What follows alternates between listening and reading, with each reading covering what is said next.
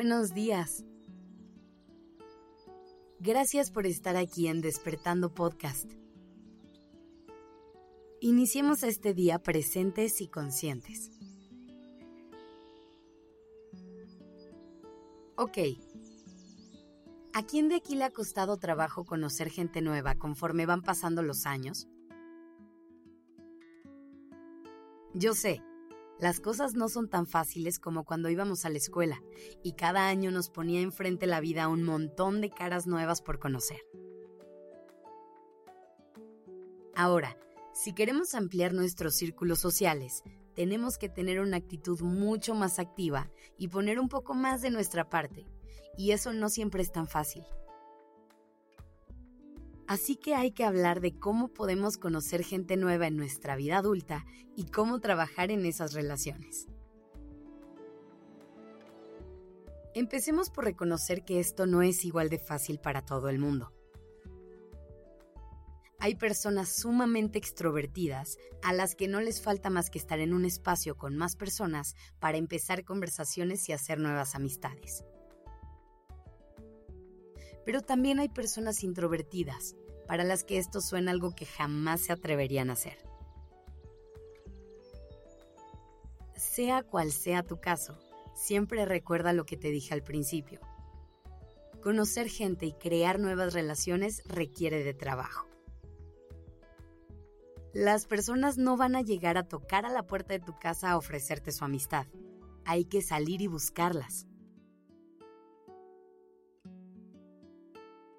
Lo que me lleva a la primera recomendación que tengo para ti.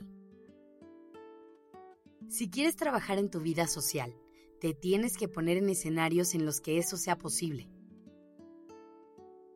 Está bien disfrutar de algunos días en soledad y quedarte en casa a descansar, pero también es muy importante salir, rodearte de gente y abrirte a nuevas posibilidades.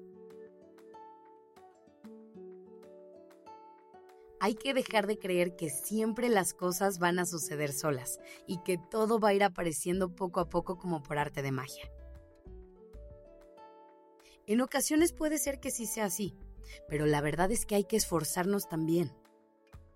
Hay que atrevernos a salir un poquito de nuestra zona de confort y hacer que eso que queremos suceda.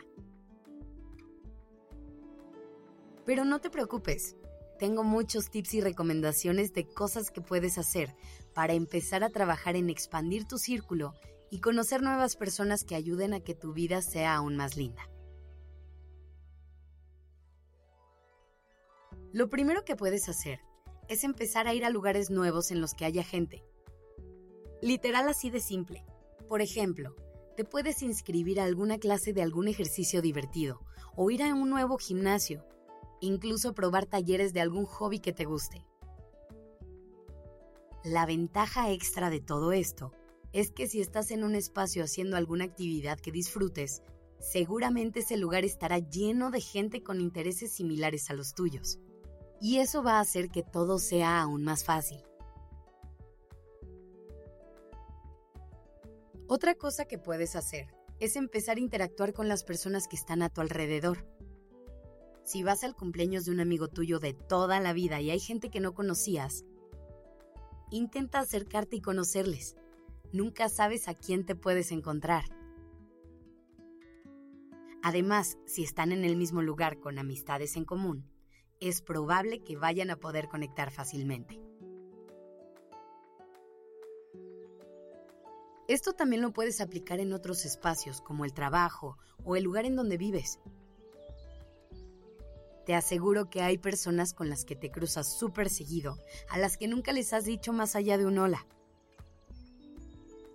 Dales el beneficio de la duda y un día intenta abrir una conversación para conocerles un poquito más. Por último, intenta reconectar con esas amistades que en algún momento de tu vida se esfumaron. No me refiero a esa amistad tóxica que tuviste que soltar porque te hacía muchísimo daño,